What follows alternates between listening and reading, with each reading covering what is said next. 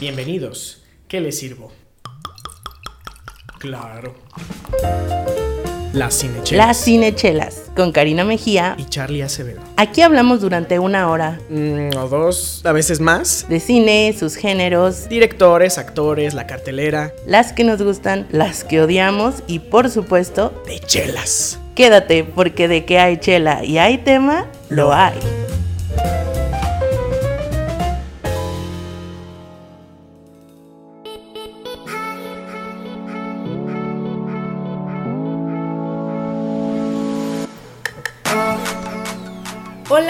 Bienvenidos al episodio número 12 de Cinechelas. Estamos súper contentos de que estés con nosotros ya después de 12 semanas. 12 semanas. 12 semanas de hablar y hablar y hablar de cine y de chelas. Y de chelas, sobre todo. Creo que ya, no sé, siento que han sido muy, muy poquitos, pero la verdad es que, o sea, son 12, ya son, ya son como la cantidad de, de una cosa, la cantidad de huevos que hay en una caja. no sé. O de cervezas. Podría también. decir, ajá, o ese sí, un 12, ya, ya sobrepasamos el 6, ahora ya este es nuestro... El 12. El 12, el, el 12. Y el día de hoy hay varias cosas, tal vez las películas de las que vamos a hablar, tal vez no son así como excelentes, o sea, cosas que son así como obras de arte, pero eh, con esto queremos así como que concluir esta pequeña trilogía de esas, de esos, de este género comedia eh, perdido que venimos haciendo desde el, desde el chick flick, del boy flick, y eh, queremos cerrarlo con esto, además de que pues ya se acerca ese preciado Guadalupe Reyes, y bueno, quisimos adentrarnos a la fórmula extraña de las películas que tienen su base en las fiestas. Y si acaso te estás preguntando, ¿quiénes son estas voces tan bellas y elocuentes Ya lo saben. que te están cariño. hablando? Como ya, ya llegaron al 12, ya nos conocen. Si ya. estás aquí desde el 1, mira, te doy muchas, muchas gracias por habernos escuchado hasta el día de hoy. Si eres nuevo, si estás llegando por primera vez a Cinechelas, ponte cómodo, sírvete tu chela y bienvenido seas, porque el día de hoy tu servidora y uno de los que quiero y que admiro mucho y que me alegro de llamar mejores amigos en la vida, de su servidora, te vamos a hablar de cine. Yo soy Karina Mejía, un gusto que estés aquí con nosotros y a mi lado, y esperemos que así sea por mucho tiempo. El amigo de la servidora es Charlie Acevedo. es muy feo que te diga servidora, güey. No, no. Su servilleta, Su como, servilleta. como diría Sí. este, Resortes. Y este, entonces, yo soy Charlie Acevedo y el día de hoy ah, vamos a empezar, ¿no? Ya con la cartelera. Esta semana se estrenan varias películas, pero creo que las que me llaman a mí la atención y yo quisiera que recomendarles a ustedes eh, son las siguientes. La primera es una película sobre Navidad que, bueno, eh, aquí en esta mesa somos fans de fanses. Fanses. Saludos Ivana. Somos fanses de las películas de Navidad y la verdad es que yo sí quiero ver esta no nada más por Emilia Clarke, sino porque me dan ganas nada más de, de tener ese momento navideño de ver una película en el cine. El momento Y- navideño de las cejas De las Emilia. de Emilia Clarke. Bueno, no es un momento navideño todavía, habrá que ver la película. Pero bueno, el, el- lo, lo interesante de la película es que es Emilia Clarke y sale este vestida de, de, de una especie de duende verde. Ayúdame. Para quien no sepa quién es Emilia Clark, bueno, te ponemos muy rápido en contexto. Para quien no haya, como tú dices, quien no haya vivido en la Tierra estos últimos 10 años. Por lo menos los últimos 10 añitos. Mira, voy a ser más compasiva. Los últimos 5 años, 6, no sé cuándo empezó Game of No Thrones. tengo yo tampoco la más mínima idea, pero... Bueno, ella sale en Game of Thrones, es la madre de los dragones, entonces si ya viste Game of Thrones, ya sabes quién es Emilia Clark, perdón, Emilia Clark. Y entonces ya sabrás por qué estamos como fangirls con, Ahorita con creo ella. que también la están reconociendo otra vez por la de antes, yo antes de ti, Ah, que claro. como ya salió en Netflix ya tiene acceso a más personas. Es como su segunda racha de Exacto, fama, ¿no? de la película. Porque yo la fui a ver al cine, la- bueno, creo que ya había hablado de esto en otro episodio, pero la fui a ver al cine y me pareció interesante. El vato me cae como A mí gordito, también, así sí. como de, ay ya, siéntate. Ay, bueno, oh, eso estuvo muy mal. Párate. Eh, no, porque no se puede parar. ese, ese chiste me va a llevar al infierno. Lo siento, lo siento, lo siento. Los momentos política- políticamente incorrectos de, De la cinechela, sí. Perdónanos, nos encanta la chela y el cine, nos emocionamos. Y ya llevamos medio vaso, entonces. sí. Eh, antes de hablarles de las chelas, están nuestras otras dos películas. Entre Navajas y Secretos. Eh, la menciono porque yo sí la quiero ver. Porque tiene un cast increíble. Para empezar, sale Daniel Craig. Que bueno, Pau es súper fan Ah, de, este, claro. de ese carnal. Y pues obviamente la vamos a ir a ver por él nada más. Pero sale Helen Mirren. Sale. Nuestra reina. Ajá, ah, hay alguien más, alguien más. Ah, claro, Chris Evans. Que yo no sé qué está haciendo Chris Evans en una película Oye, de tiene misterio. un cast. ¿eh? Sale la chica de 13 razones por qué. Sigue 13 olvidándose. Reasons Why. Sale Christopher Plummer. Christopher Plummer, el clásico señor, señorazo Christopher Plummer. Que si eres de los fans de cine de antaño, él era el, el coronel, el papá de los hijos de en la película de la novicia rebelde, en sus Uh. tiempos mozos. Pero también, digo, por eso digo, si eres fan de antaño, pero si eres un fan más moderno, lo podemos encontrar en la adaptación de la, bueno, solo la primera película de La chica del dragón tatuado. Él también participa junto a Daniel Craig. Ah, mira. Precisamente. Sí, es cierto. A lo mejor son compas y, eh, ven, cállate a ver esta, a, Se hacer esta película. Bueno, es de Ryan Johnson, así que estoy seguro que muchos fans de Star Wars no la van a querer ver. También sale Jimmy Curtis, sí, así como... No, no tengo la más mínima idea de qué trata esta película. qué interesante. De- pero- Tienes razón, tiene un super Tiene cast. un cast enorme. Estoy viendo esta actriz que lamentablemente no tengo su nombre aquí ahorita, La pero... de Hereditary se llama Ajá. Toni Collette. Ah, yo me la vi y dije, ya la he visto sin cabeza. También sale Michael Shannon, el villano de la, en la, la forma del agua. Y también sale en este Man of Steel, él es eh, Sod. ¿Quién más? Sí, este tiene un chico sale en It, ¿no?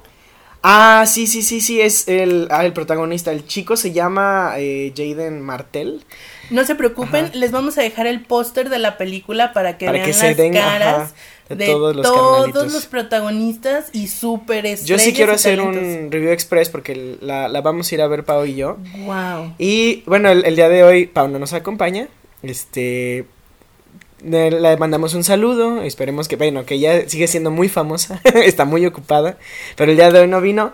Sigamos pues con la última película de, esta, de estas recomendaciones que se estrenan este fin de semana.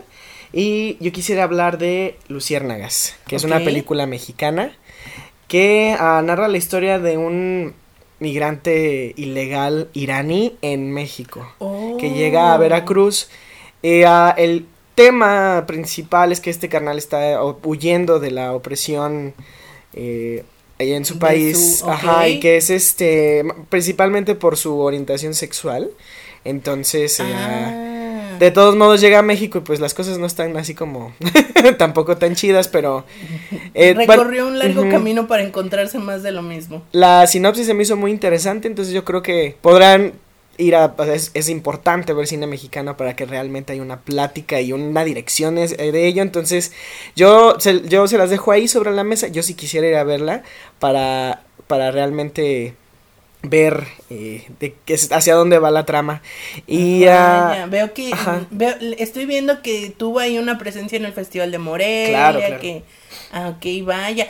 Mira qué interesante. Este tipo de temas me parecen muy innovadores ujú.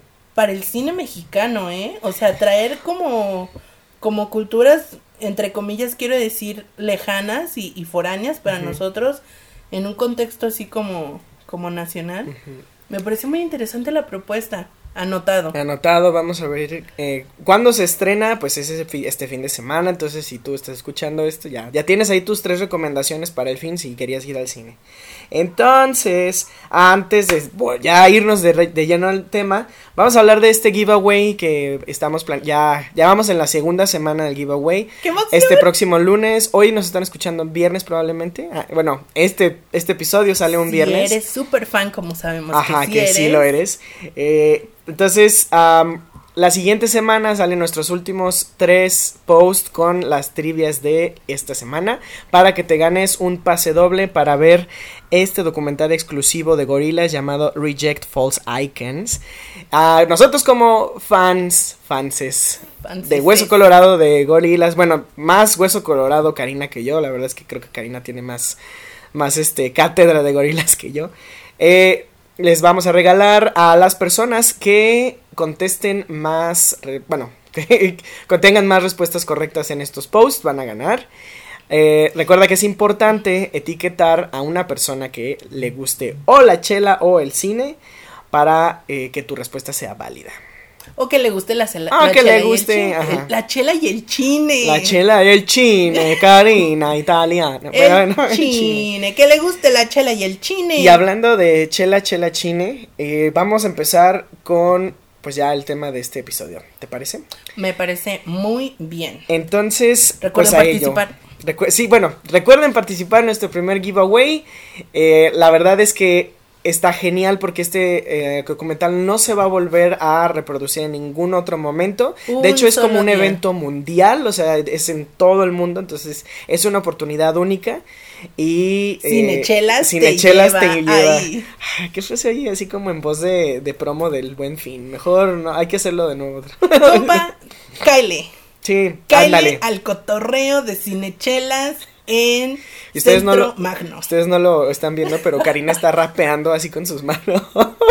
Hay que darle flow, a ver, ¿no quieres que sea voz institucional? No será voz institucional. A Karina le cuesta mucho trabajo no hacer voz institucional frente al micrófono. Yo debí haber sido la voz del estadio de algún estadio. De algún estadio. El Akron todavía creo que tiene disponible un puesto. ¿O uno nuevo? No sabemos. Hay que construir un estadio, tú y yo, para así que tú seas la voz oficial. Sí. De Sale Charlie de, con el número 17. Eh. Ok, me agrada, me agrada. Así como estamos haciendo mucho alardeo y pachanga, eh, vamos al tema ya, Karina, por amor de Dios. Películas de super pachangas. Big Time Parties. Y bueno, recordando que eh, todo esto es con motivo de que ya viene ese Guadalupe Reyes que mira, yo solo conozco una persona que ha hecho el reto de tomarse un trago que contenga cierto grado de alcohol del 12 de diciembre hasta el 6 de enero. 6, 7, yo no sé qué día es el Día de Reyes oficial, pero 7 es... Según yo es el 6. Y este, nuestra queridísima Pau lo ha hecho. Y créeme que sí, así salíamos a, no sé, íbamos a un café y estaba así como, me, tengo que este, tomar un algo porque era un reto en su ¿eh? oficina, era un reto. Y a, eh, la persona que rompiera el reto alguna vez tendría que pagar, no recuerdo, creo que le iban a, iba a esa persona a invitar, no sé qué, al, grupo, sí. Entonces ella estaba, ella cuando la retan, híjole, lo tiene que cumplir, entonces así todos los días y mandaba foto y lo veías en sus historias en Instagram. Entonces, sí, sí, sí, sí, me acuerdo. Siento que es algo que yo no podría hacer Está heavy porque está muy heavy. Está muy heavy, especialmente con estos gustos, ¿no? De, las, de la chela artesanal. Pero precisamente la chela de la que vamos a hablar el día de hoy es una chela que para mí es legendaria específicamente aquí en Guadalajara. No sé si en otros lugares del país, pero yo creo que aquí marcó así como un inicio, los, los cimientos de la, de la chela artesanal en, en esta ciudad. Y quiero hablar precisamente de Minerva. Es la primer chela artesanal que yo probé en la vida. Y, y creo que ya, ya, ya necesitaba su lugar en este podcast. Ellos básicamente llegaron, digo, antes de ellos había mucha chela artesanal, pero creo que ellos fueron los primeros que fueron llegando realmente a la gente y plantando esta cultura de la cerveza artesanal. Y bueno, el día de hoy vamos a cotorrear al calor de, sus cuatro estilos de línea. Cuatro son, ya son cinco, el quinto como no es clásico todavía, apenas es, yo creo que lleva dos años, año y medio, no recuerdo. Vamos a hablar de estos cuatro estilos. Y la nueva es la IPA. La IPA, sí, pero la IPA. Que de hecho hasta tiene una etiqueta distinta, Bastante es un diseño distinto. es, es muy, muy padre el cómo Minerva conceptualizó sus etiquetas a partir de ah, artesanía mexicana. Si quieren, ya que vayamos viendo chela por chela, les, les platico de, dónde salen. Pero bueno, Big Time Parties. Eh, ¿Cómo vamos a hacer esto, Karina?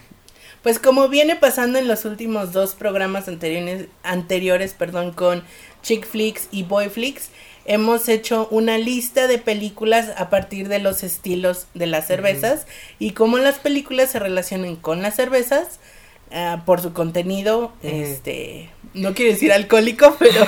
Vamos a decir entre ligero e intenso igual que las veces pasadas. Exacto. Ajá, pero bueno, esta vez nos vamos a ir de dos en dos chelas. Va a ver si todo sale. Digo, también porque son cervezas muy muy este pachangueables, quiero decir, como muy uh, se puede tomar uno más de una y todo todo sale bien. Son de, de espíritu fiestero. Exacto. ¿No? Eh, uh, entonces empezamos con las dos los dos primeros estilos. Eh, el primero, Cari, es este que tienes aquí enfrente de ti, que es el estilo colonial. Bueno, la chela se llama colonial, pero en realidad es una lager. Y descríbenos qué ves. Bueno, uh, tiene un encaje de Bruselas muy finito, es decir, casi no hay. Es muy clara, muy, muy, muy clara. Eh, de un amarillo también, muy, casi chillante, ¿no? Así, muy dorada. ¿Qué hueles? No sé si es... Bueno, tú corrígeme, es algo medio apestosito. Mm, apestosito. O sea, me refiero a que no hay frutas, no hay. No, es, es más bien malta, ¿no? es así como. La malta como es, lager. Sí, es, es, apestosa, pero a mí me gusta mucho el aroma, la verdad. No sé, como una, una chela maltosa a mí sí, sí me llena de alegría el olfato. Eh, ¿Y qué tal el gusto? Está ligeramente, así como cremosilla de repente y al final está fresco, ¿no? Sí.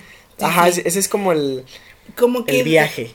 Sí, estoy de acuerdo. Como que en la primera, sí, cuando el líquido toca tu, tu boca, tu lengua, como que te da la impresión de que va a ser fuerte, pero respiras y al retrogusto queda muy, muy ligera. ligera, sí, se disuelve este, bajando así por tu garganta y te cae muy bien al estómago, la verdad, de las lager, digo, también se toma en cuenta que no la servimos en un vaso, está, no nos va a este, inflamar el estómago porque este, la dejamos que rompiera la carbonatación chido. Eso es bien importante, fíjate. Eso es muy importante. Se la toman en directo de la lata, directo de la botella. Que bueno, digo, en las fiestas, va, está bien, ok, pero al día siguiente seguramente vas a andar inflamado y sobre todo si ya estamos un poquito ya cerca de los 30 o de los 40, que hay que, cuidar más nuestro, nuestro, lo que nos estamos, lo que estamos consumiendo. Este, pero sí, o sea, servida así, toda, eh, bien tratada esta cerveza, me cae como como una pluma en tu estómago. Coincido. Y muy, lo que estábamos diciendo, ¿no? Muy fácil de, de tomar en una fiesta, en una posada, en un cumpleaños, en una reunión. De hecho, yo alguna vez probé esta, o me, me tomé una de estas cervezas con un aguachile de... Híjole. Aguachile negro, no sé cómo lo haga negro, la verdad, pero es, no sé cómo que marida. las salsas. Sí, no, pero no sé qué hace negro la salsa, a lo mejor es algo, tostan algo, algún chile así como al, al, oh, al tipo carbón. Salsa María, en serio. o inglesa. ¿Me habrán engañado de esa forma? No, no puedo. No, no creo porque este no me acuerdo dónde fue, pero la verdad es que el maridaje estuvo increíble. O sea, como la frescura de una cosa y el calor, así como el picor, este, acidito del, sí, aguachile. está increíble.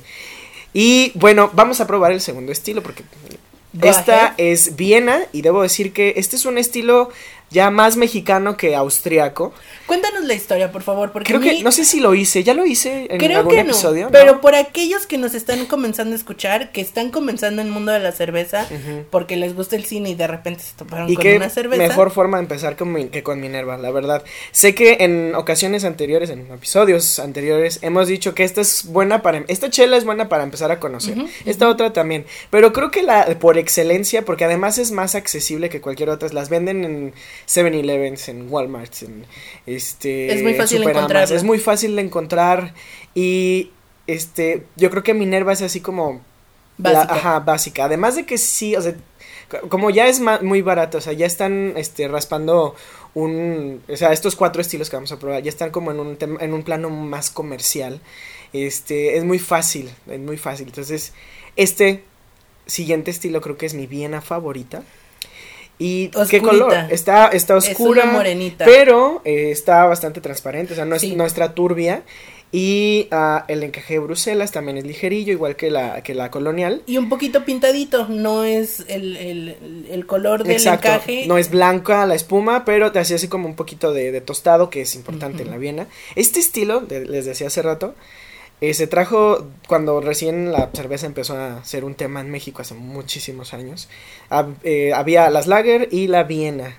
Básicamente lo que la gente antes conocía como la clara y la oscura, ¿no? Y así se quedó, esos dos estilos. Y todas las cervecerías de México le empezaron a hacer superior. El grupo Cuauhtémoc, grupo, este, sí, ellos. Todos, todos ellos eran las, los únicos dos estilos que manejaban, no había más. Entonces en Austria de repente pasó, pasaron muchos eventos y ya se dejó de hacer.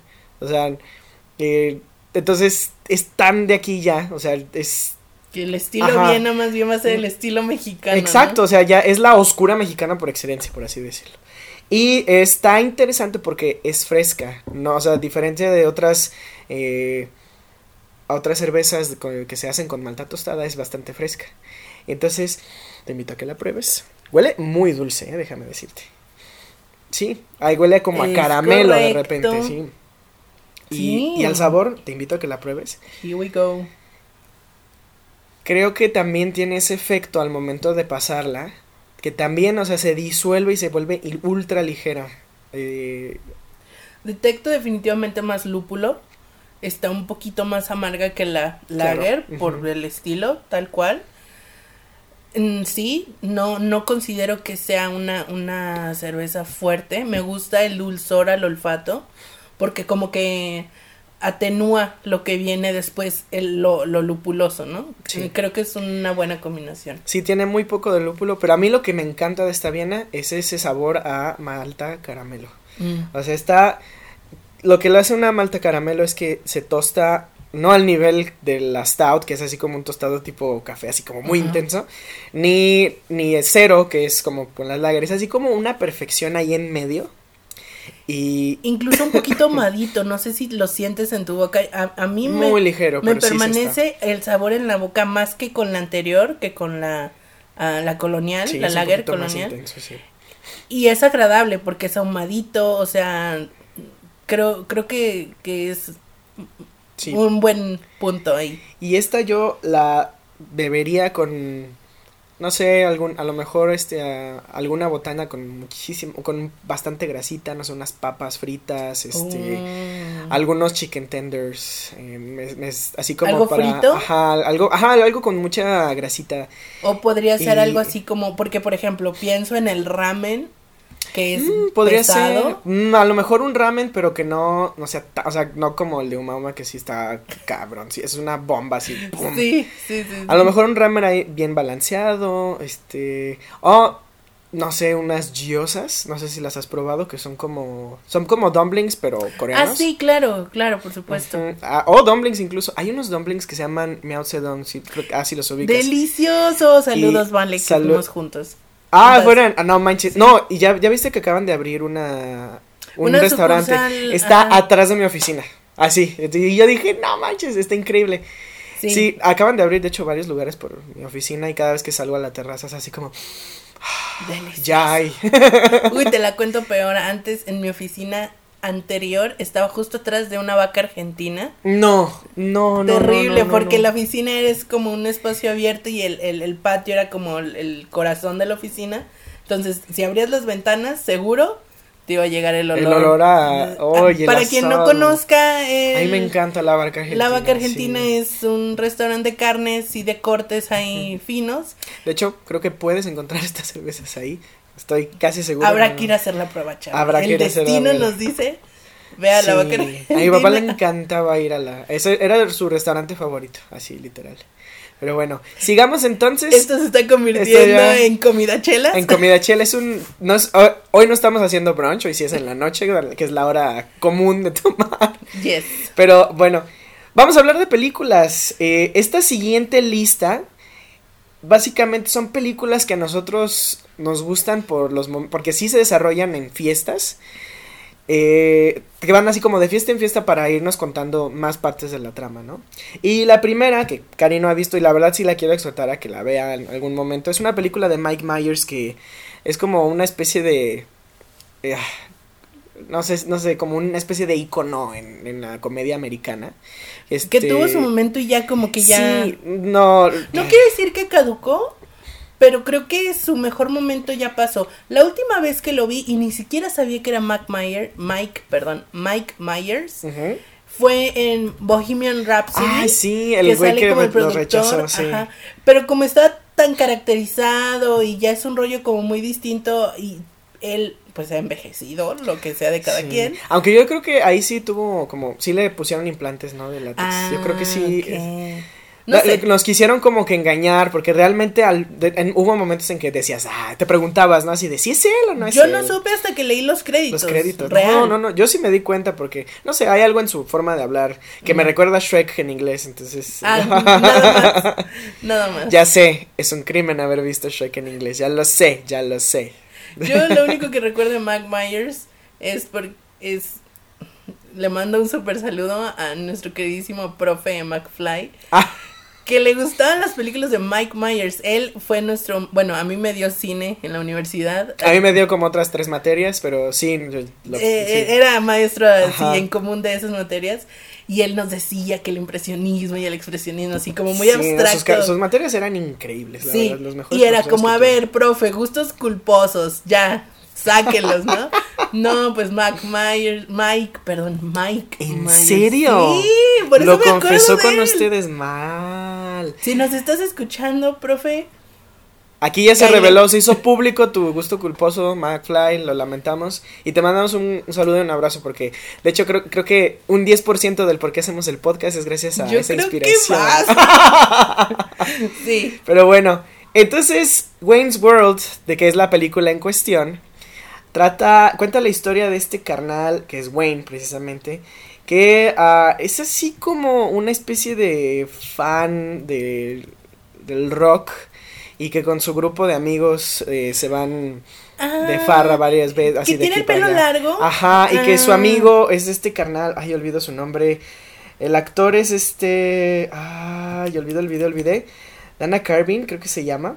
Carvin, ese carnal. Eh, No, total que también su look está muy, es muy icónico, ¿no? Es Sí, este, sí, sí, esta melena güera y sus lentes de este, de armazón grueso. Y su forma de hablar así como que... La verdad es que la comedia de esta película es. Es extraña, o sea, es como. Sí, sí hace una crítica social de repente. Pero de repente también la suen- la- me suena como de pastelazo. Entonces, total, Mm. que Wayne se enamora y este de esta chica que quiere tener una banda y bueno, pasan ahí las cosas de siempre del de un típico boy flick, pero todo pasa entre conciertos, este que el after party, que de esto, que del otro. Y hay una escena icónica, que es de hecho la, la escena con la que abre la película, donde este grupo de amigos de Wayne y, y él van en un carro cantando Bohemian Rhapsody. Ah. Está padrísimo. Yo, yo creo que cualquiera de ustedes puede ir a YouTube y, y buscar esa escena. porque Está increíble. Se las vamos a dejar en Sí, Instagram hay que dejárselas por ahí porque la neta sí está, está muy padre. Creo que es el mejor momento de la película porque de, de ahí en más yo creo que no, no hay mucho que decir al respecto. Y bueno, ahí está mi recomendación, Wayne's World, pueden ver la primera escena y el resto pues solo, usted, dependerá de ustedes si quieren verla o no, pero ah, está interesante porque sí, sí hay momentos muy chistosos. Muy del humor estadounidense, ¿no? Muy del humor, sí, muy del humor estadounidense. Y ah, pues si- siguiendo, está esta otra película, Cari, no sé si tú ya la viste. 21 Jump, Street. No sé cómo lo pusieron en, en español. Vamos a hacer un episodio del pésimo naming del ¿Tú lo- tú lo ubicas el nombre en no, español? No, no, no, pero estoy segura que la traducción Creo que cada, ya van tres horrible. episodios que tú dices que vamos a hacer un episodio de eso, entonces dilo una cuarta vez y creo que se hace. ¿no? Y aparece, de Aparece, sí, de repente. va a aparecer después del 12 un 12.1 de... Oh, wow, ¿De dónde Oh, salió un esto? episodio del pésimo naming de las películas. Sí, lo vamos a hacer. Ay, ¿sí has visto estos memes donde ponen así como este mi pobre home angelito alone, así como Ah, la sí, traducción sí, tipo sí, literal. A mí me encantan esos memes, me, hacen- me dan un chingo de risa. Ay, no. Pero bueno, volviendo a 21 Jump Street, cuyo nombre en español no conocemos, We don't know. es esta historia con Channing Tatum y ah, Jonah Hill, donde, eh, bueno, ellos son como una especie de, de ah, poli- policías encubierto, que como con sus looks juveniles, eh, se infiltran en una preparatoria que para los gringos o para los eh, traductores de subtítulos sigue siendo una secundaria, se infiltran para atrapar a unos traficantes de drogas y una droga que le está haciendo mucho daño a la gente. Entonces, que por su look de jóvenes, ah, sí, eh, Karina está haciendo, está viendo mis referencias y está viendo a Johnny Depp de repente por ahí en este... Una película. Que lo que pasa es, ah, exactamente, esto es un remake de este una versión original que era con Johnny Depp y no me acuerdo quién. ¿Quiénes, por cierto, hacen un cameo en, ¿En, esta, en película? esta película, sí. Mira nada más, ya decía yo que el naming iba a estar terrible. Comando especial. Comando en Ah, mira, Comando 21 Jump Street, Comando especial. Comando 21 especial Jump Street. no tiene Ay, no, sentido. ¿quién es encargado de esto? Si alguien sabe, amigos nuestros que nos escuchan el día de hoy, si alguien sabe del amigo, de la amiga, del primo, del conocido, de la esposa política, ¿quién es el encargado de hacer estos namings? Por, favor, pónganlo en contacto con nosotros. Necesitamos que nos explique su lluvia de ideas para sí, llegar a que justifique esto, porque. No. Y bueno, total. Fuck, shot para mí. Bueno. Shot, shot, shot, shot. Si eres nuevo y no has escuchado los 11 episodios. Charlie tiene que tomar un trago de su cerveza cada vez que diga. Y bueno, lo cual, la verdad es que más bien, en vez de ser acondicionamiento, es más bien como lo hago a propósito. Un gusto. Sí. Entonces, 21 Jump Street se desarrolla de una fiesta a otra, porque obviamente en las fiestas donde hay sexo, drogas y rock and roll, eh, para encontrar a, al este al, al, al, no al malo, bueno, la, sí, claro que es malo porque este no le está haciendo bien a, a, los muchachos, sus compañeros de prepa, que al traficante de drogas. Entonces, uh, la verdad es que la película vale la pena nada más para ver esa química extraña y absurda que existe entre Jonah Hill y Channing Tatum y cómo de repente se cambian lo, el rol por ejemplo, uno ve a Channing Tatum mamado y puede uh -huh. que piense que va metido de nuevo en la prepa, va a quedar en su grupo de populares. Sí, sí, claro. Y que a lo mejor Jonah Hill, que en ese entonces todavía tenía esta figura peculiar, eh, iba a quedar como en el grupo de los nerds, pero se invierte y eso es lo interesante ah, porque, okay. porque de repente ves a Channing Tatum con un par de este, hackers haciendo cosas tontas y este, haciendo referencias a Star Wars y Star Trek. Está, está muy, muy extraño. Vaya, vaya. Y uh, bueno, ah, pero te decía, lo interesante de la película es eso, ¿no? La química que hay entre ellos. Entre... Y las cosas general... estúpidas que les pasan. Hay una donde se de, por accidente toman la droga. Y no, no, no, no, no, no. Es, es, un trip peor que el de Dumbo, este, poniéndose borracho con champaña. Que por lo general me he dado cuenta que el éxito de estas películas de fiestas, y en específico de las que vamos a hablar el día de hoy, tiene mucho que ver de la química que hacen los protagonistas, los ¿no? Sí, definitivamente. Más adelante vas a descubrir sí. qué otros ejemplos ¿Qué otros ejemplos? Citando. Como el siguiente, bueno, el, el, siguiente se desarrolla en bodas. De hecho, los dos que siguen. La, la de la primera que quisiéramos hablar es 27 Dresses. 27 Dresses. O este sí se me hace más chido, 27 bodas, digo, claro, pues tiene mejor. más sentido, gracias. 27 vestidos suena así como demasiado este cine de arte, ¿no? Para ellos a lo mejor. Sí, pero es que si ves la película, incluso uh -huh. si ves el póster, como que tiene claro. sentido, uh -huh. ¿no? Estamos hablando de, yo creo que es una de las pocas películas de esta chica Jennifer. No, es Catherine Hale. Catherine. Catherine Hale, que ya se disolvió, yo creo, en la, en la historia. El otro de... día la vi en un lugar que dije. ¿Dónde? En una película. Era actual, una... o sea, es que ella, Ajá, ella como ajá. que hizo algo, le empezó a caer este gordo a los productores y ya no la ya no la castean, no recuerdo por qué, por ahí lo sí, leí. Sí, no, no, no, es momento ventaneando. Ventana, cuéntanos Karina. Can, can, can, can, can. Resulta que esta chica, que muchos la empezaron a ubicar por Grey's Anatomy. Ah, claro, sí, ella era. Ay, ni me acuerdo de eso. Era parte de los. No era la principal, eh, pero. Sí, sí, era de los headliners, sí. Ajá. Ajá. Headliners. Pero resulta que se le subieron los humos a la cabeza y que empezó a tener unas actitudes de diva insoportable que así, literal, nadie quería ni voltearla a ver. Y esos típicos casos también en donde, digo, no quiero decir que todos los, las mamás que son agentes de sus hijos sean así, pero en el caso específico de ella sí tocó que pues su mamá también se pusiera en una actitud nada agradable con los productores, con toda la gente de producción Y pues al final fue, ¿sabes qué? Pues estarás muy bonita, serás muy buena actriz y jalarás mucho dinero, entre comillas, pero aquí nadie te aguanta. Entonces se te acabó la chamba. Y fue un caso muy real. A mí me impactó. Ah, y fue por eso que la sacaron Fue de la por serie. eso que ya no Ay, sí, feo. la sacaron de la serie y ya no le daban películas. No sé si tú recuerdes, seguramente sí recordarás. Yo perfectamente recuerdo la primera película que tú y yo fuimos a ver juntos. Ay, ligeramente embarazada, En qué horror. aquellos días de la prepa. Teníamos 15 años y fuimos a ver esta cochinada. de- Pésima película, ella sale Y nos ahí. dejaron entrar a un grupo de morros de 15 años a ver cómo Seth Rogen se daba a, a Catherine perturbadoras. Que no son de B15. Bueno, a lo mejor soy así como la tía este, cuidadora aquí, Desde los 15 años. De los 15. Sí, no, yo, yo soy señora desde los 15 años, entonces. Pero sí, no, y salimos hablando pestes de esa película, yo me acuerdo.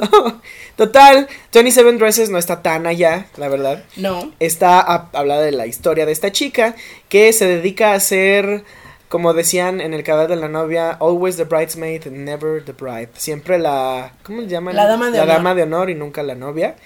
Y ella se encarga así como de, de hacerle toda la... No sé por qué en la cultura eh, americana la, las damas de honor y el best man tienen que hacerlo todo, Todo. por... O sea, se me hace... Más que la novia o el Más novio que la... incluso. Exactamente, o sea, es que no, mi, mi trabajo, así como que en todas las películas nos venden que el trabajo de los damos de honor es mantener la calma por los novios, o sea, se me hace absurdo. Y llevárselo de despedida. decía una comediante que escuché, Mir Ramírez, decía, o sea, te vas a casar, ¿no? A filmar la pinche plaza en Siria, güey, o sea, sí sabes. Sí. Entonces, bueno, total que ella se dedica a, a todas sus, yo no, yo quiero pensar que son sus amigas.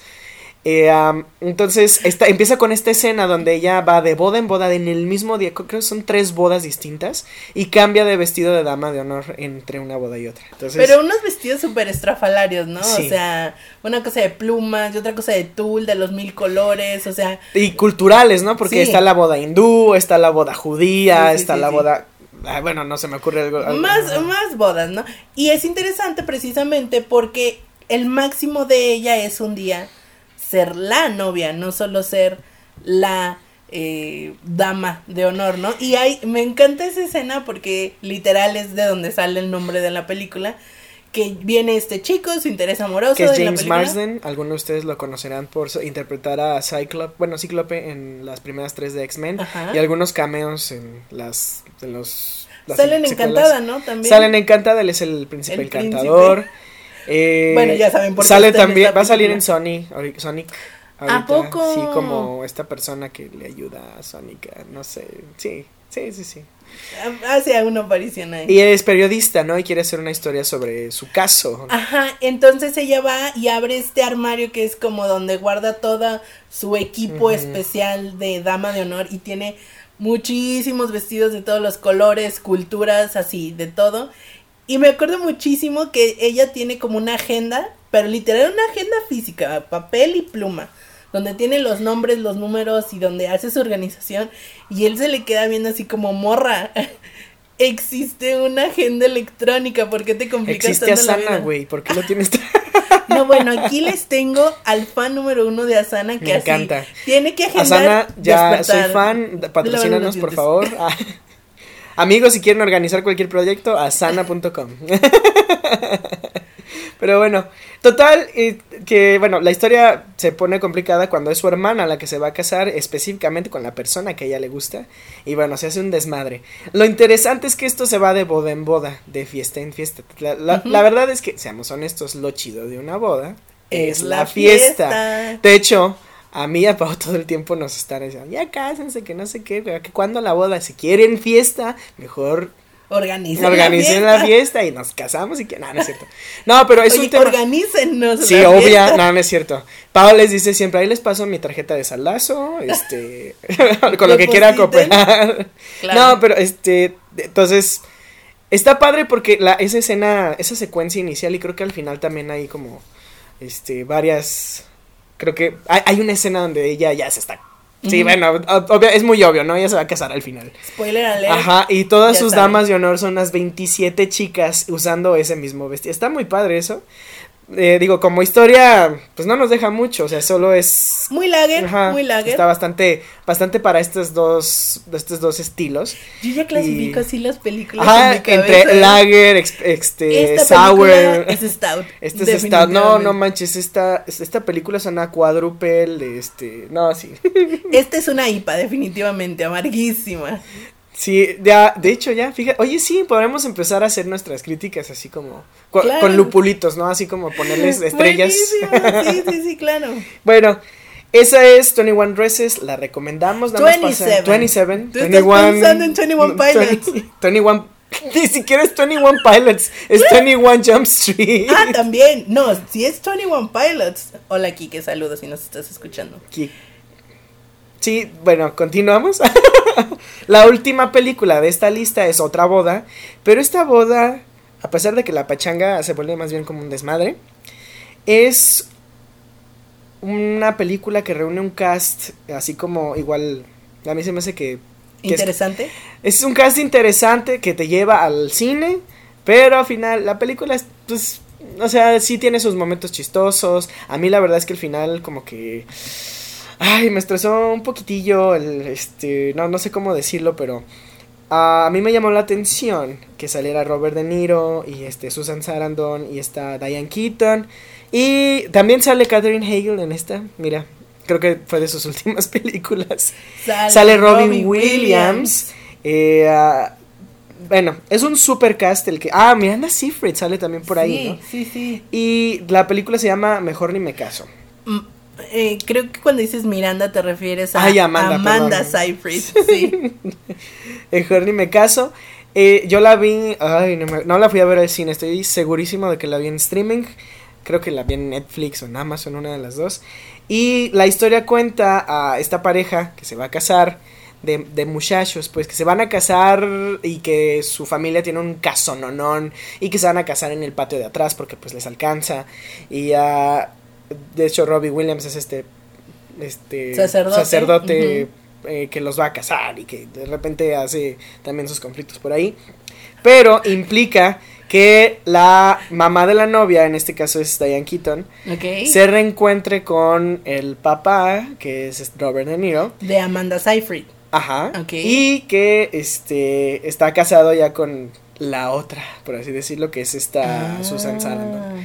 Y hay un desmadre, o sea, cada, hay como tres subtramas que de repente colapsan al momento de que va a empezar la boda, obviamente. Obviamente. Y pues este, como todo gira alrededor de la fiesta, es- todos este- como que todos se estresan alrededor de las bodas, yo no sé por qué. No, es todo- muy estresante, tiene que ser el momento más feliz de tu vida, imagínate. El momento más feliz de Bueno, tu eso vida. dice la No costumbre, lo sé, pues. no lo sé. Ustedes díganos en sus comentarios realmente si la, si la boda. Yo creo que los momentos más felices de tu vida son el día a día. No sé, como que. O después de la, La, boda. la- de, de hecho, esos días que ya pasaste los celebras en la boda. No sé, se me. No, no sé, no sé. Sí, Pero sí, bueno, sí, no vamos a ponernos muy profundos al respecto. Esa película está padre por el conflicto básicamente, porque realmente todo es como una como una línea de dominós que va cayendo una cosa, luego la otra, luego la otra y al final al casi así preludio a- al casorio casorio todo se derrumba. Y bueno, con esto concluye la primera lista. Ah, ¿tú yo, quieres hacer yo solo Ajá. quiero mencionar, yo no he visto la película, estoy viendo el póster en este momento, que igual se las vamos a dejar en nuestras redes sociales para que ustedes también puedan ver lo que nosotros estamos viendo y analizando en este momento. Yo veo a Amanda Seyfried en su bellísimo vestido de novia y no puedo evitar pensar en mamá mía. Ah, podría ser que. No, no tienen la misma pose. No, no, no tienen la misma pose. Que es esta así como que viendo hacia arriba, Ajá. los, los brazos abajo. Sí, sí, me- sí. Así como ligeramente agachado, pero no. No, no es ella. Ese comentario se ve muy, muy lejos del Muy micrófono. lejos, sí, es que, lejos. pues fui por las siguientes chelas, Karina. Dame chance. Está bien, está bien. Les vamos a dejar el póster para que ustedes nos digan, mamá mía sí o mamá mía no. y bueno. eh, Y bueno, Y fuck. Bueno, y con esto me termino mi vaso. para pasar a las siguientes chelas, que a la por cierto, siguiente chela. como ya te estarás imaginando, son de cervecería Minerva. Minerva. Y me parece, fíjate que yo, dentro de mi viaje, mi journey de am, neófita de las cervezas, la verdad es que yo sí soy de las personas que el, el primer acercamiento que tuvo a una cerveza artesanal fue de la mano de Minerva. Honestamente nunca las había eh, catado, degustado, así como lo estamos haciendo el día de hoy, tan a conciencia. Pero definitivamente sí, cada vez que decían chela artesanal, se me venía a la mente eh, Minerva, ¿no? Tanto por su éxito que ha tenido como el hecho de que es tan local, ¿no? O sea, simplemente con el nombre. Si eres tapatío, si has vivido en, en la perla del Pacífico, como dirían por ahí, seguramente sabes que la Minerva es un monumento emblemático de la ciudad y pues la cerveza emblemática de la ciudad tenía que ser Minerva. Minerva, ¿no? En Guadalajara y el resto de Jalisco la cerveza es Minerva. Minerva. Todo con y medida. de hecho, eh, yo a mí me gusta mucho el nombre de Minerva y yo antes de conocer la cerveza quería ponerle así a mi primera hija, si llegara a tener hijas.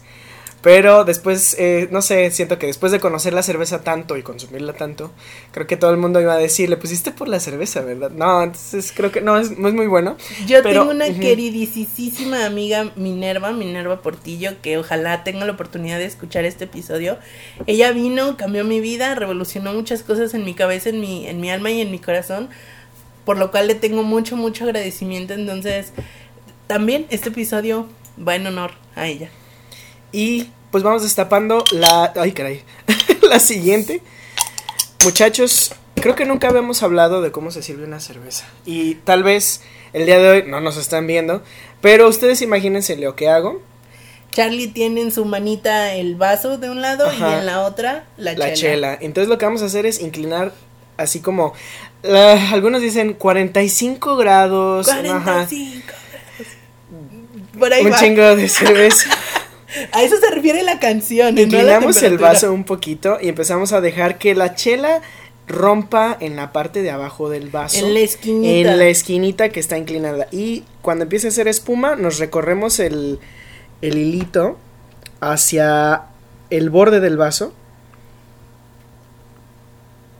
Y dejamos que haga dos deditos de espuma, que es lo recomendado. Bueno, sí, lo recomendado. Para que rompa bien la carbonatación, nos dé todo el sabor que nos pueda dar.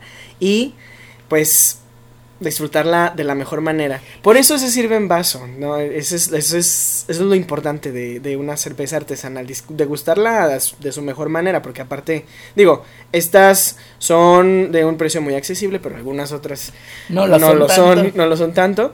Y ah, bueno, esta que me acabo de servir, que acaban, espero si se escuche como, como la serví, ah, es una Pale Ale, oficialmente del el estilo favorito de Paola de, de Minerva. Pale Ale. Nosotros, cuando empezamos a salir, ah, íbamos mucho al depósito y creo que el- como el combo básico era este, una asesina, un- una pinta de Pale Ale para Pau y una pinta de Stout para mí de Minerva. Y pues te voy a invitar, Cari, a que la pruebes Como bien mencionaba Charlie, un encaje de Bruselas bastante más espesito. densito. Ajá. Denso también, eso es cierto, porque la espuma incluso es más... Iba a decir esponjosa, pero no sé si, si se puede decir de esa manera. Un poquito más turbia, a diferencia de las dos anteriores que eran muy translúcidas. eh, no necesariamente claras, pero sí translúcidas. Esta empieza a dar toques de... de mm, no sé. Yo creo que, por ejemplo, yo la huelo. Yo la huelo, pero me fui a enjuagar mi vaso para servirme la que sigue. yo la huelo y sí me da el lúpulo, pero también alcanzamos a percibir tantito de esa malta caramelo que también está en esta. Totalmente, la en esta malta está chela. presente. Ajá. Pale Ale sí es más lúpulo, eso es cierto, o sea, diferente a, a la, a la Viena, sí trae bastante más lúpulo, pero no tanto como para una IPA, ¿no? La principal diferencia yo quiero creer entre esta y la anterior, la Viena, es que la Viena tiene el aroma más dulce y esta no lo tiene. Este incluso es un poquito floral. A mí me siempre me a mí siempre me da como un olor así, no sé, a lo mejor me estoy tripeando, pero a veces pienso en rosas cuando la huelo. A veces así. Y es esa es magia del lúpulo, o sea, no, hay- no es otra cosa más que eso. Adelante. Bueno, y esta es mía, esta me Esta ya me la quedo yo. Esta ya es mía, lo siento. y bueno, ah, me quedó tantito. No, con eso, a ver, ¿dónde puedo? Yo creo que ah, voy a limpiar un poquito el vaso para servirnos la siguiente y mi favorita personal. Yo creo que esto me va a gustar mucho, ¿eh? Porque esta es la primer Minerva que, que, probé. Ajá. Y sigue siendo, digo, todas me gustan, pero esta sigue siendo mi favorita por, por, X y Y. Ajá. Me he tomado una jarra, digo, así, moderadamente. Moderadamente. En una fiesta me llegué a tomar una jarra de, de esta, de esta cerveza. Estoy hablando de la, eh, de la Stout de Minerva. Muy elegante, su etiqueta negra. A mí me encanta su, su etiqueta. Antes era verde. Ah, ya. Ajá. De hecho, por ahí tengo creo una botella con la etiqueta original. Y bueno. Ah, ese tostado. Huele luego, luego. Me, me impresiona mucho. Estaba viendo cómo la servías y no veía que tronara tanto la, carbonatación. Pero luego se hace un encaje de Bruselas, no bueno. O sea, denso, muy espumoso, eh, pintadito. como, como un stout. Ajá. De hecho este, este estilo stout, eh, el, bueno, un poquito de historia del estilo stout, nació en Irlanda. Y uh, el estilo stout original de, Irlanda es seco. Es este, al momento de, de tomarlo así en tu boca, tiene todo ese sabor de de repente café, a veces te dan notas de chocolate, a mí este, esta específicamente no, me los da, pero es más café y de maltoso tostado y al momento de pasar es seco, o sea, no, no es fresca, pero se, se, o sea, no, no se queda tan cremoso de repente en la garganta como las, la oatmeal stout, que es así, tiene muchísimo, muchísimo sabor. Totalmente tostada, totalmente oscura, es decir, he visto algunas stouts que logra verse algo de translucidez. Esta es negra como boca de lobo, así, súper, súper, súper oscura, seca, 100% seca. Y eso es lo que me gusta de ella, porque realmente... Yo creo por ejemplo, que te de esta, no, no, a mí me gustan más así. O sea, es cremosas me, me gustan todas, pero la disfruto. Yo creo, digo, si voy a tomar bastante, o sea, o si voy a, si voy a chelear un poquito más, por así decirlo, que feo se oye, pero sí es cierto, si lo hago. Este, esto está mejor, o sea, me, mi paladar no se satura, Mm, mi estómago está tranquilo y puedo tomarme una jarra. Sin problemas, chicos. Comiendo, hidratándome con agüita natural, o sea, tampoco. En ese momento no lo hice, pero... pero, ya sabe que sí lo tiene que hacer. Y lo más interesante es que a mí, a mí me gusta también mucho la Guinness, pero creo que esta cerveza, o sea, este, este ejemplar, ejemplar, o sea, esta versión de Minerva la Stout, creo que sí sí, le, sí le, le, rinde un honor a Guinness, que es la cerveza irlandesa por excelencia, la stout irlandesa por excelencia. Yo creo que este es un tributo a, o sea, que está muy cerca de, de, esa, de, esa, de ese estilo único. Entonces, por eso me mm. encanta. Yo no sabía que el origen de la stout era Irlanda. Claro. Y, ah, de hecho, la stout y la oatmeal stout, que es la que tú ya probaste, que es esa cremosita, que, que, de repente tiene ese sabor como lechocillo con, con avena. Lo replicaron los ingleses tratando de, de traerse la stout a... Sí, sí. No, digo, y, e hicieron su propio estilo, que está bien. Karina me está viendo feo porque ella es fan de los, de los ingleses y yo de los irlandeses. No, sí, sí. No, de hecho yo estaba pensando, ingleses poco originales seguramente ellos dicen que se inventaron la IPA, o sea, no le dan nada de crédito a la cultura hindú de donde viene. No, no, le, no, no, no se lo dan y no deberían, porque pues a fin de cuentas ellos llevan la cerveza a India. El que se hayan, que se hayan, este, que se haya llamado Indian Pale Ale no quiere decir que, este, que los indios hayan tenido que ver con la creación de la cerveza, más bien que en los viajes a la India ellos tenían que conservar la cerveza con más lúpulo, entonces por eso se llama IPA, porque en los viajes tenía, tenían que conservarla con un chingo de lúpulo. Y bueno, hicieron un estilo único. Pero que... Escuché un y bueno. Ah, fuck. Y ahora con la stout ya valió. Híjole, híjole, casi no querías. Se me hace que no querías. Mira, el saber que el Stout viene de, de, Irlanda me da más ganas de ir a conocer el país. No tengo el placer. Ay, sí. Galo, tú que ya viviste allá, danos un tour. Sí, estaría llévanos, Llévanos por las. Ah, pues allá está la, cervecería Guinness, precisamente. Hay que hacer un programa desde Irlanda, de cinechelas. Algún día, hay que ahorrar, Cari, hay que ahorrar para eso. sí. en inglés. Bueno, entonces, de la mano de estos dos deliciosos estilos, vamos a hablar de esta, pues, ya la última lista, ¿no? Eh, vamos, estos como son eh, estilos más densos, vamos a hablar de películas un poquito más densas. Esta primera película, no sé, yo siento que a lo mejor está un poco fuera de lugar. Dices películas un poquito más densas, pero son películas con unos fiestononones que bueno, no sé si todos sobreviviríamos a esas experiencias. A estos primeros yo no lo sé. Pero bueno, quiero hablar de una película mexicana, Cari. Un clásico de este Ismael Rodríguez. De Ismael Rodríguez, que bueno, ustedes, si alguno de ustedes sabe de cine mexicano, él es así como una gran figura en el cine mexicano. Yo creo que es el director mexicano con más películas. Claro, está este eh, Pepe el Toro, eh, Nosotros los Pobres, uh, Tizoc, hay un buen de películas de Ismael. Sí. Y esta es mi favorita de él, es mi favorita porque tiene ese, ese tono boy flick, de hecho, yo quiero decir. sí, porque son dos chicos, bueno, tú, tú Son dos tipos de cuidado, precisamente. Y está estelarizada por Jorge Negrete y Pedro Infante. Eh, ellos pues se meten en embrollos de amores y eh, básicamente de ligue y todo esto sucede de una fiesta a otra, ¿no? Que el cumpleaños de fulanito, que el santo de no sé quién, que el anuncio del casorio de no sé quién. Entonces... Oye, como que en las películas mexicanas casi no se da que el charro ande detrás de, Ajá, y que esté de fiesta en fiesta también. Hay una, hay una escena que yo de hecho a veces ya, bueno, de haberla visto ya tantas veces, a veces la adelanto porque me, no, no, me, no me encanta tanto. Pero las canciones sí me gustan. De esta escena donde van y le llevan serenata a las chicas. Que casi no pasan las que casi no mexicanas. Pasan pasa todo el tiempo. Eso es lo chido, o sea, es musical, es drama, es comedia, es todo al mismo tiempo. Y, Como una película mexicana. Pero, eh, y este, pero mi escena favorita de esta película es donde se anuncia el casorio de Jorge con no sé. Su interés amoroso. Ah, Genoveva se llamaba. Genoveva. ¡Genoveva! Sí, que se va a casar con ella, ¿no? Y este, hacen una. Hacen una. ¿Boda? Una, no, una boda. Es, es como el ay, rehearsal de estilo mexicano. Yo creo que ya no se hace.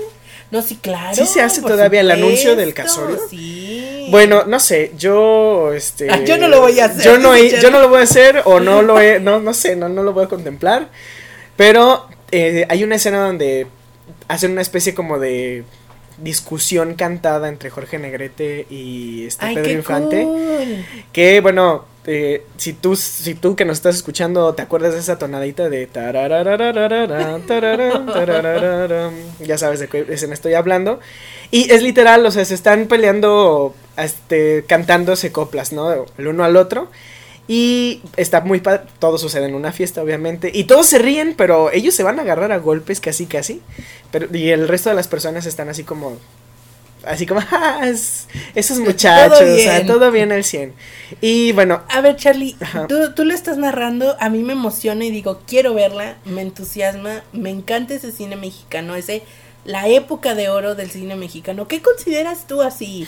Algo rápido para no entrar mucho en debate, que necesita el cine mexicano de hoy para recuperar esa grandiosidad del cine de oro de 40, 50. O sea, saldríamos un chingo del tema. Pero, bueno, más bien rescatando de lo de, esta película específicamente, yo creo que la fluidez de los diálogos a lo mejor. No, digo, son otras épocas. Claro. O sea, es, otra cosa, pero a mí me gustaba eso de esas películas. Me gusta eso de esas películas. Que, no sé, como que a lo mejor los actores tenían tan bien estudiado el, guion que fluía tan bien y las escenas iban, a pesar de que son muchas y que este, a lo mejor todos están en planos muy básicos. Sí. Eh, todos, todo salía rápido, ¿no? O sea, y, y, o sea, había una especie como de, a lo mejor no química, pero sí como una continuidad padre entre un entre lo que decía un, un, personaje y otro. Pues si discutían cantando. Exacto, discutir cantando, o sea, Ismael, o sea, solamente Ismael Rodríguez. Ismael. Ismael. haz otra película. Y, no sé, yo no sé si el señor aún esté con nosotros, pero bueno, esa recomendación este, de una película de Big Time Parties. La última fiesta es así como la fiesta típica mexicana. Eh, donde de, hecho está padre porque se resuelve todo.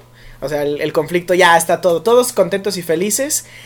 Y el personaje de este eh, Pedro Infante de repente está diciendo varias veces, es, es una expresión que es así como, ah, caray. Él dice, ah, música, durante varias partes del, de la película. Y ya, y ahí al final él dice, ah, música, ¿qué? Música, música, música. Y se empieza la fiesta. Y este, y la última, el último número musical es sobre una fiesta típica mexicana.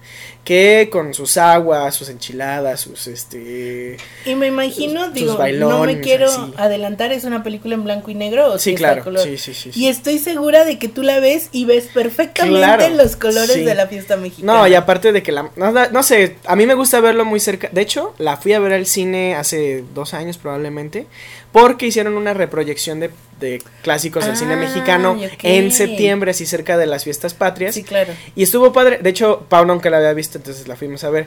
Nos, nos comimos unas palomitas horribles, las Por taquis.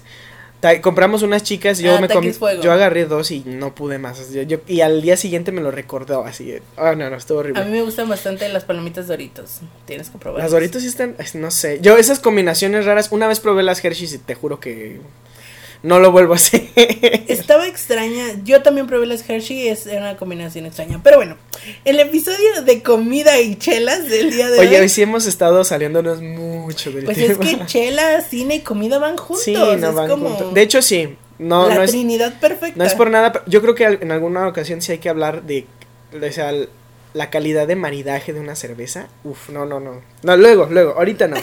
Pero esta siguiente película, Cari, que es un clásico, yo creo, de, este. Ya se ha convertido en un clásico imperdible para esta lista, definitivamente. Yo creo que muchos pensaron en esta película cuando les dijimos el tema. Big Time Parties a huevo, sí, o sea, no. Fiesto, totas o películas de fiesto tototas. Estamos hablando de Hangover o ¿Qué pasó ayer? Resacón. Creo que en España se llama resaco. No, bueno, te digo que los que ponen los no. títulos. No, o sea, aquí en Latinoamérica son buena onda, ¿eh? Porque en España yo creo que sí se venden unos. Unos, este, unos muy raros. Pero bueno, Hangover de Todd Phillips, que ahorita está así como que tirando billetes al aire. Es, con el The Joker, ¿no? El... No tenía idea que era de Todd Phillips. Claro que lo es, por eso fue criticado, porque él nació en ese género, de, la comedia.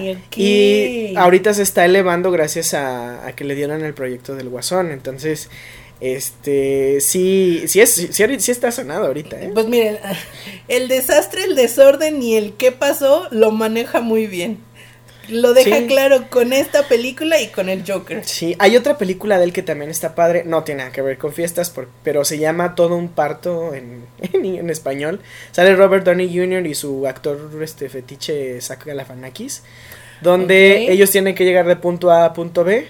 Pero se hace un desmadre en el Inter. Entonces. ¿Un road trip? Un, road, un road movie, sí, sí está, está, está padre. De hecho, me gusta más que Hangover. Pero bueno, ¿de qué trata Hangover? Pues es esta película que yo creo que ya se ha convertido de culto. Muchísimos memes salen de esta película también. Que yo no la había visto. Fíjate que es mi momento de perder amigos. como cada episodio. Hay que hacer un, este como jingle, un jingle así de Karina pierde amigos. este es ese momento de cada episodio donde yo no la había visto, porque consideraba que la trama estaba como me caía gorda, o sea, honestamente, si siendo muy muy sinceros, me caía gordo como el humor muy americano, también muy estadounidense, con sus típicos estereotipos, este los básicos, ¿no? El guapo, el feo, el tonto, el gordo, o sea, así, de ese estilo.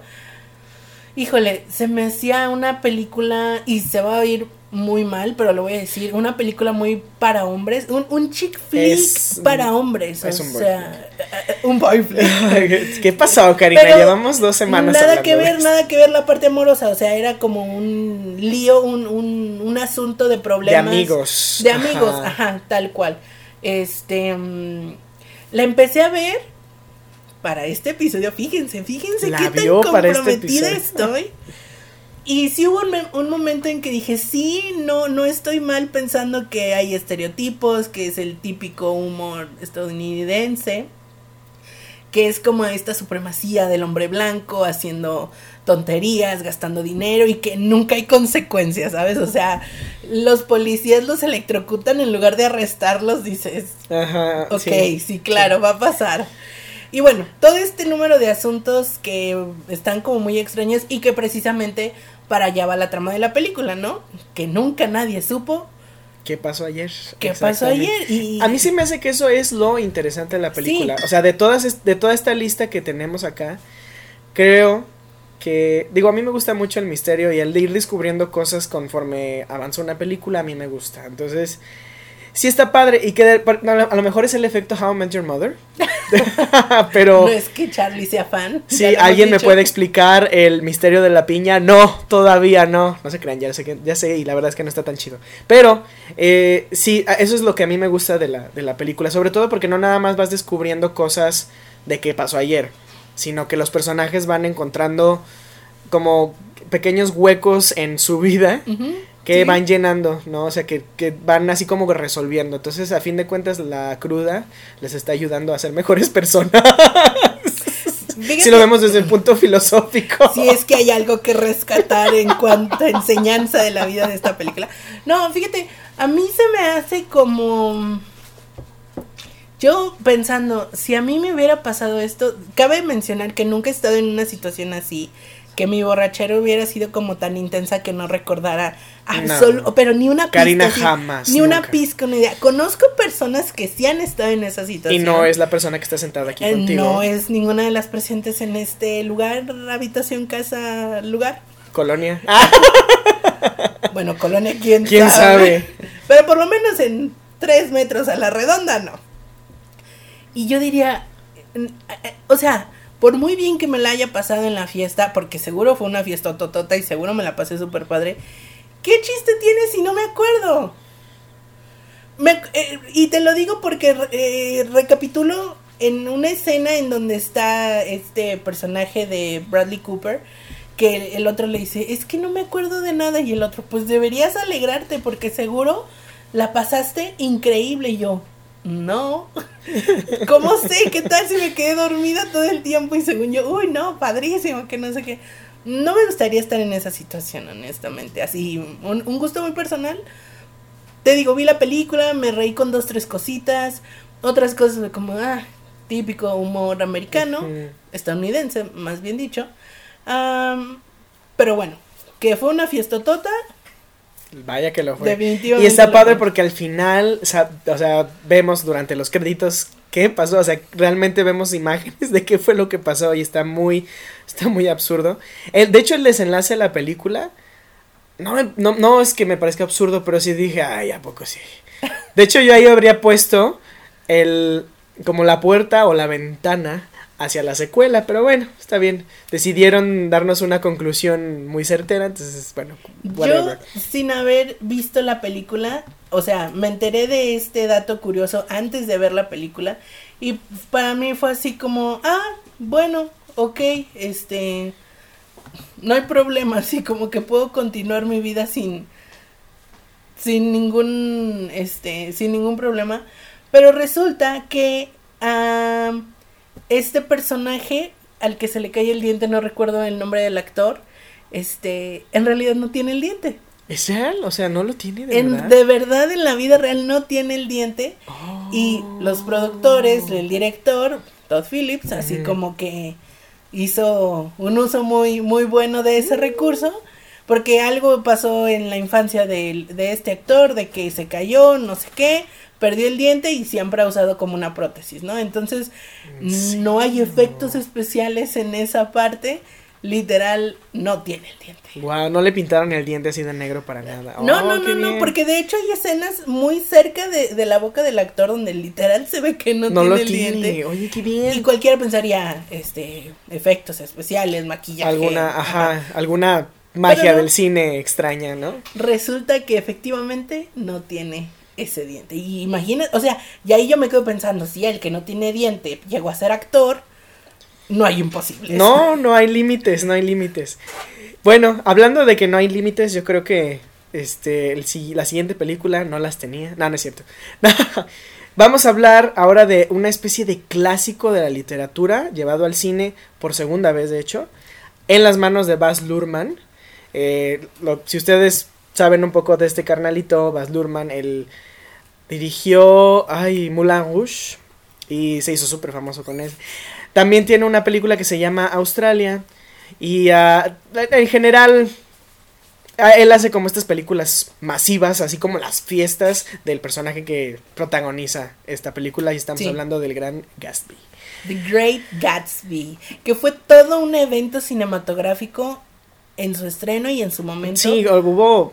Yo recuerdo haber visto miles de anuncios de The Great Sí, Gatsby. sí, sí, en sí. Y que igual, yo creo que ahorita hay que medir el éxito de las películas por el número de memes que salen de las películas. O sea, el meme de Leonardo DiCaprio. su- la copa, ah, es mi favorito, ¿no? Este... Y ya es legendario, o sea, ya todo el Sí. mundo lo ubica y ya todo el mundo sabe a qué nos estamos Y refiriendo. creo que es de, su- de los personajes de DiCaprio más light, ¿no? O sea, donde él realmente eh, fue así como de, bueno, vamos a trabajar, así como de industria, de, de va, hace su chequeo y, se, y termina su horario y se va, ¿no? ¿Sí sientes? Yo lo siento, de verdad, yo creo que tiene mejores, pues, y no, no es que lo sienta tronco en absoluto, o sea, él es un buen actor en donde sea que salga, pero, de hecho, a mí el que menos me gusta de él es Jack en Titanic, Pe- y de hecho me gusta más Gatsby que, Que Titanic. ajá, Bueno, es que Titanic eh, es como un asunto aparte por la popularidad, porque ca- catapultó a Leonardo DiCaprio. Básicamente, Y a Kate sí. Winslet, ¿no? Y a James. a Kate Winslet más bien como que la empujó y,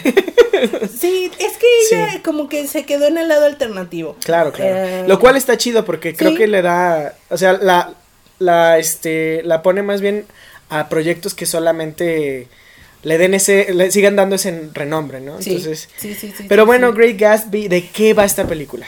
Que, bueno, antes de, de hablar de la película me gustaría mencionar que uno de los también actores, que yo, fue, yo siento que fue como su great comeback, su gran regreso a los cines, después de la trilogía de Spider-Man, Tobey Maguire. Ah, claro, y ya no lo hemos visto en otras cosas, ¿eh? Y que en la vida real, Tobey Maguire y eh, Leonardo DiCaprio son súper befos, así, casi casi como eso que dicen amigobios, así. Son súper, súper amigos. Cierto, cierto, Y cierto, estoy casi cierto. segura que por ahí leí que Leonardo así le insistió. Por "Haz esta favor, sigue conmigo, trabajando. Échale ganas. Supera ¿no? ya al hombre araña, ya no va a pasar la cuarta película. Ya después de cuántos remakes van. No, y sabes que está muy, muy difícil sacarlo a Tobey Maguire del primer hombre araña. Bueno, a mí me, me resulta muy Sí. difícil. Sí, sí, sí, Entonces. Sobre todo porque, o sea, a lo mejor la tercera fue horrible, pero las primeras dos sí están padres, o sea, sí, sí tienen, sí es un buen hombre araña él, pues. A mí me convenció bastante. A lo mejor me dirán los fans del cómic que, que no están Tengo un primo que, que él, o sea, Tobey Maguire para siempre y por siempre, y que Tom Holland se puede pudrir en la cárcel. Ah, Digo, en la cárcel. Sí, no, lo, lo- detesta. Lo llevé a ver las dos películas de, de, de Tom Holland, del hombre araña, Ajá. y salió así, hablando pestes. Pero Ah, lo sigo invitando, pues, porque es hombre araña. No sé si es la melancolía de la infancia o que fue el primer Spider-Man que yo conocí, pero yo para creo mí que sí. Pero él es más joven que yo. yo. Yo creí que él iba como a conectar más con el hombre araña del Tom Holland. Sí, Y sí, yo, sí. no, no sé. no- A mí me cae muy bien Tom Holland, se me hace un, un- un chamaco. Un, un muchacho, un muy buen muchacho. Un niño muy bueno, este, pero bueno, Gatsby. Gatsby, regresando Gatsby. a Gatsby. ¿De qué tiene trata? Una historia bastante peculiar. Yo no he leído el libro, dicen que es muy bueno el libro, que es como una obra Ajá. de arte del idioma inglés. Inglés, y que es así como este un exponente, ¿no? Tal y cual. cuenta la historia de este hombre que misterioso que está muy enamorado de la fucking Daisy. Es como la Summer de los 20. Es la Summer del- ¿ubicas? sí es cierto. Oye, sí, entonces deberíamos poner nuestra línea y decir que no, espérate, Summer, les digo Daisy, no es no, el yo villano. creí que ibas a decir que Gatsby es un boy flick. Nah, no creo. No, no sé, es que está muy extraño. Yo lo, yo incluso lo plantearía como un drama. Sí, no, totalmente. O sea, mm, supera los estándares del drama de un boy flick convencional y pasa a ser un drama, definitivamente. Pero sí, y tenemos un cast. Digo, ya hablamos de Leonardo DiCaprio, ya hablamos de Tobey Maguire, Katie Mulligan, que Claro. a mí me gusta Carrie, mucho. Carrie Mulligan. Mucho, mucho me gusta ella. Me parece una actriz extraordinaria. Creo que en esta película lo hace bastante bien. Porque sí, o sea, te retuerce la tripa cuando la ves. De que este vato deja todo por ella. o estaría dispuesto a dejar todo por ella y ella no porque quiere la estabilidad de un matrimonio, ¿no? Y que como ya habíamos hablado en otros episodios, pues estas películas reflejan los estándares morales de la época en que se crearon, ¿no? Encontramos a Joel Edgerton, que ya hemos hablado de él en, El Rey. El Rey, que es ese actor así como que está como allá al lado de o sea, en, el plano de atrás de una fotografía. Pero está así Pero está, sí, a mí, a mí me gusta porque, digo, cada vez que me lo encuentro en una película, creo que hace un buen papel. De hecho, a mí se me hace tan extraño el personaje que hace, o sea, más bien el cómo, el cómo este, este personaje que sí es la persona que con la que sí está casado, ¿no? Con, con ella y de repente Gatsby lo invita a su casa y él está así como si nada, o sea, él está tranquilo y es yo creo como la actitud que todo este que toda pareja debería tener ante el ex o el crush de, de tu pareja, entonces no sé, se, me hizo chido. El, también toda esta estética que Bars Lurman le encanta ponerle a sus películas. Creo que es lo que yo más rescataría de esta Big Time Party movie. Es yo quisiera ir a una fiesta. Esa, y mira, esa fiesta. Yo les voy a confesar algo. Yo creí, así como ya conocía a Baz Luhrmann de. De este, la, de, de Romeo y Julieta, de hecho también con Leonardo DiCaprio. Ah, claro. Y de este Moulin Rouge. Yo de repente pensé al momento de ir al cine a ver esta película ya en los 2000 y algo que iba a ser un musical, no sé por qué. Pero tiene, tiene todo eso, tiene todo el teatro de, una, de un musical, pero no hay canción, no hay gente cantando. Una superproducción, o sea, si no has visto la película de Great Gatsby, versión 2013, definitivamente es una garantía sin echelas que vayas a verla. No está en Netflix. Toda, no. está a ratos porque aparece y desaparecen. Como muchas otras películas que Netflix decide darnos y quitarnos. Pero eh, si, si la llegan a encontrar en streaming, seguramente la van a encontrar en alguna otra plataforma. Véanla. Y que seguramente vamos a hablar un poco más de esta película en nuestra segunda parte de scores y Um, soundtracks legendarios, porque el soundtrack de esta película. Nos quedamos muy cortos en el episodio y eso que hablamos dos horas y media. Totalmente. o sea, de que va a haber una parte dos, tengan la seguridad, ¿eh? No, no les vamos a fallar ahí. Y pues vámonos a la última parte de esta lista que seguramente ya estaban pensando que iba a estar esta película en esta lista. Y es precisamente Project X. El máximo exponente de super pachangonas en las películas, ¿no? Y no la pusimos en la sección Stout porque tengo una trama súper complicada y un drama ya de aquello, sino por el nivel de fiesta que se arma en esta película y que a mi entender y mi parecer fue de la vida real. O sea, es, es algo que sí pasó en la vida real. O sea, no un documental. Ah, ok, está basado. De hecho, la película tiene tintes como de estilo documental. Como de found footage. Ajá. Ah, su madre. Pero debo decir, yo, no la he visto, porque honestamente no me llamó la atención, pero...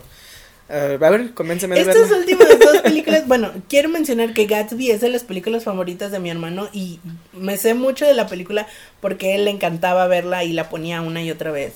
Y Proyecto X la veo porque precisamente a mi hermano también le gusta mucho esto de la fiesta y pues la vemos, ¿no?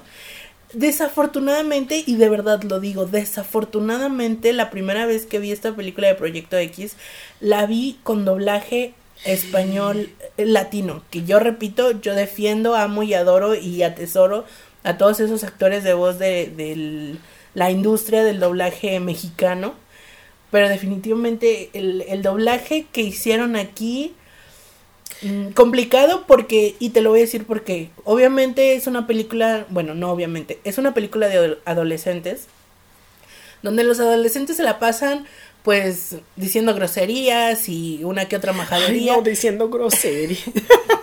Las tías hablando de. el alma señora de Charlie emergió en este momento. No puede ser, estoy agarrando mi collar de perlas ahorita. No, y es que trae un suéter así como tejidito el día de hoy.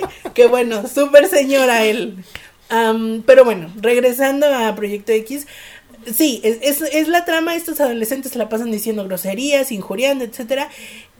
Y el doblaje fue muy literal. O sea, Ay, no. yo no sé si es por ya nuestra cultura, así que nosotros estamos, y esta es como la versión censurada de la ¿Acaso sección. dijeron así como en vez de take it easy, tómalo fácil, tómalo fácil, amigo? No, o sea, eh, emplearon palabras como cabrón, este, güey, o sea, cosas así, que tú dices, um, no, o sea, no, porque se siente fuera del contexto de lo que es- te está hablando la película, o sea, un, un ambiente 100% estanu- estadounidense, de cultura estadounidense, que las drogas, que la fiesta, que aquí y allá, o sea, como que no, no hizo empate. Yo siento que ahí sí fue una deuda muy grande de parte de- del doblaje. Repito, yo tuve la mala suerte de verla en español, en doblado español. Este. Pero yo creo que si la viera en inglés, a lo mejor le agarro un poquito más de, de sentido a la película. En grandes rasgos, la película trata de este grupo de amigos que van otra vez, entre comillas, en la secundaria, mm, prepa. Ya, los de los subtituleros tienen que saber qué es la prepa. No digo para que nos pongan en el mismo contexto. Y creo que hablamos de Educación esto. superior. Educación. No, porque creo que la superior ya es la universidad. La universidad. No, creo que esta es media superior. No sé, no sé, no sé.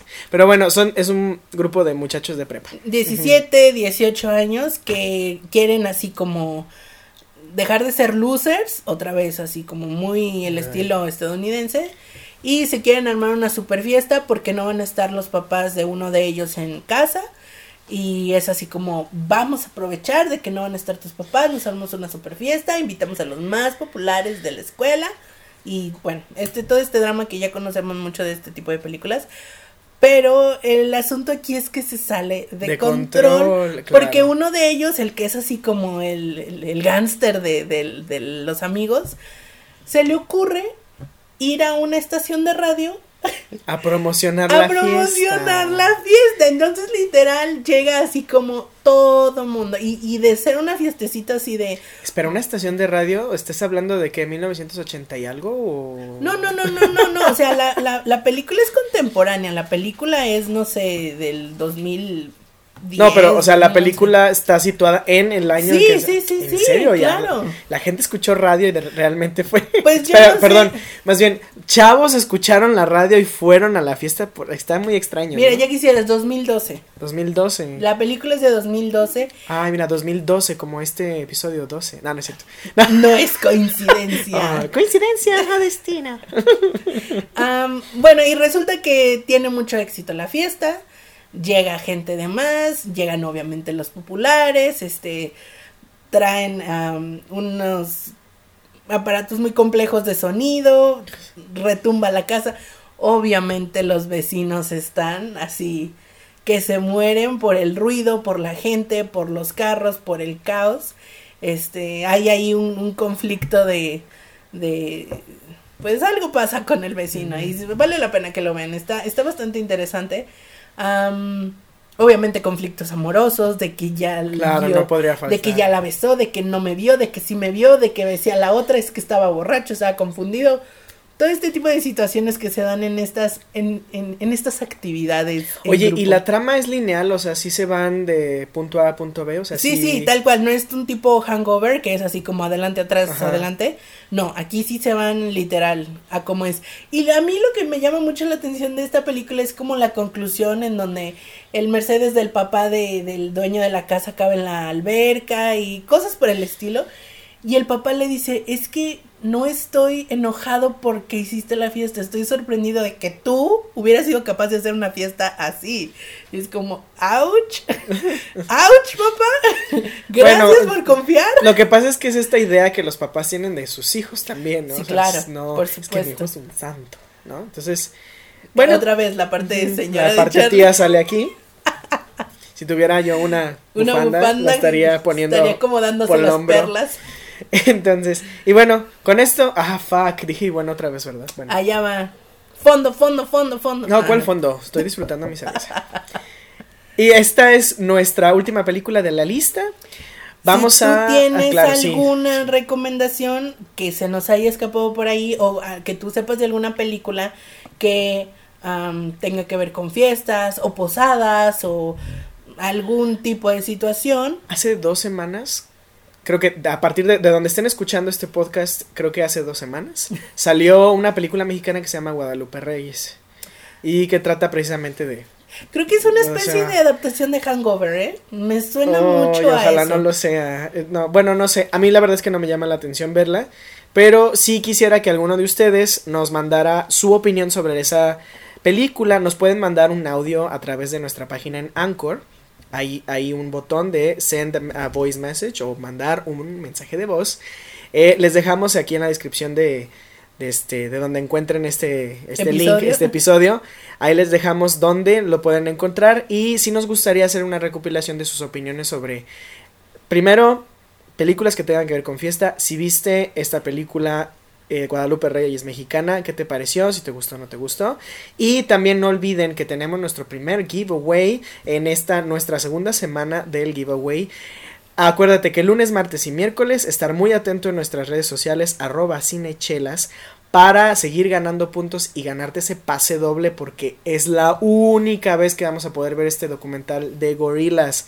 Ven con nosotros, tal vez no con nosotros al lado de nosotros, pero no, ahí sí. Ahí sí no, pero este de lejitos nos saludamos. Ah, no es cierto. No, hacemos un convivio. Hacemos un convivio.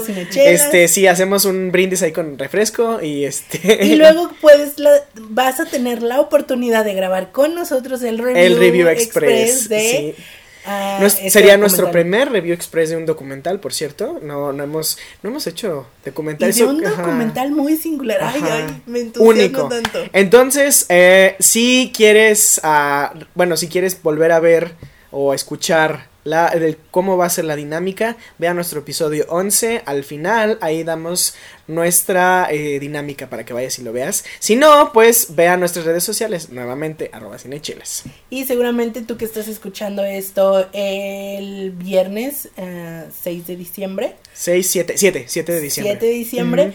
Recuerda que el ganador se va a seleccionar en una transmisión en vivo el día 12. de diciembre para que tengas chance de saber con quién vas a llevar o con quién vas a ir a ver esta película, porque recuerda que es un pase doble. A nosotros no nos importa ir solos al cine, pero sabemos de hecho a nadie le debería importar, es una actividad muy padre. Yo lo hago, lo disfruto mucho y mira, hasta con más tranquilidad. Porque tengo gustos exóticos en las películas y a veces es como híjole, ¿le gustará? ¿No le gustará? ¿Estará incómoda? Yo disfruto muchísimo las Me contaste, ¿no? De una película que fuiste a ver. Ah, la de Border. Fuiste a ver a Border con alguien. Ay, fui a ver Border, fui a ver. Ay, es que tantas películas extraordinarias que te voy a. Les vamos a contar de ellas más, más adelante. Estoy segura de que así va a ser. Pero por lo pronto. participen. Participen, en y sorteo. Vámonos despidiendo, Cari. Fue un gusto, como siempre, estar aquí con ustedes que ustedes estén aquí con nosotros. Ah, como cada episodio, muchas gracias por escucharnos, gracias por seguirnos en nuestras redes, comentarios, quejas, saludos, sugerencias, todo, todo, todo, muchísimas gracias a los que lo hacen y, dejan todos sus comentarios en redes, sus audios en Anchor. Afra, un beso gigante, sé que eres nuestra fan número, uno. Y Vale también, un beso muy grande, eres nuestra fan número uno, punto uno.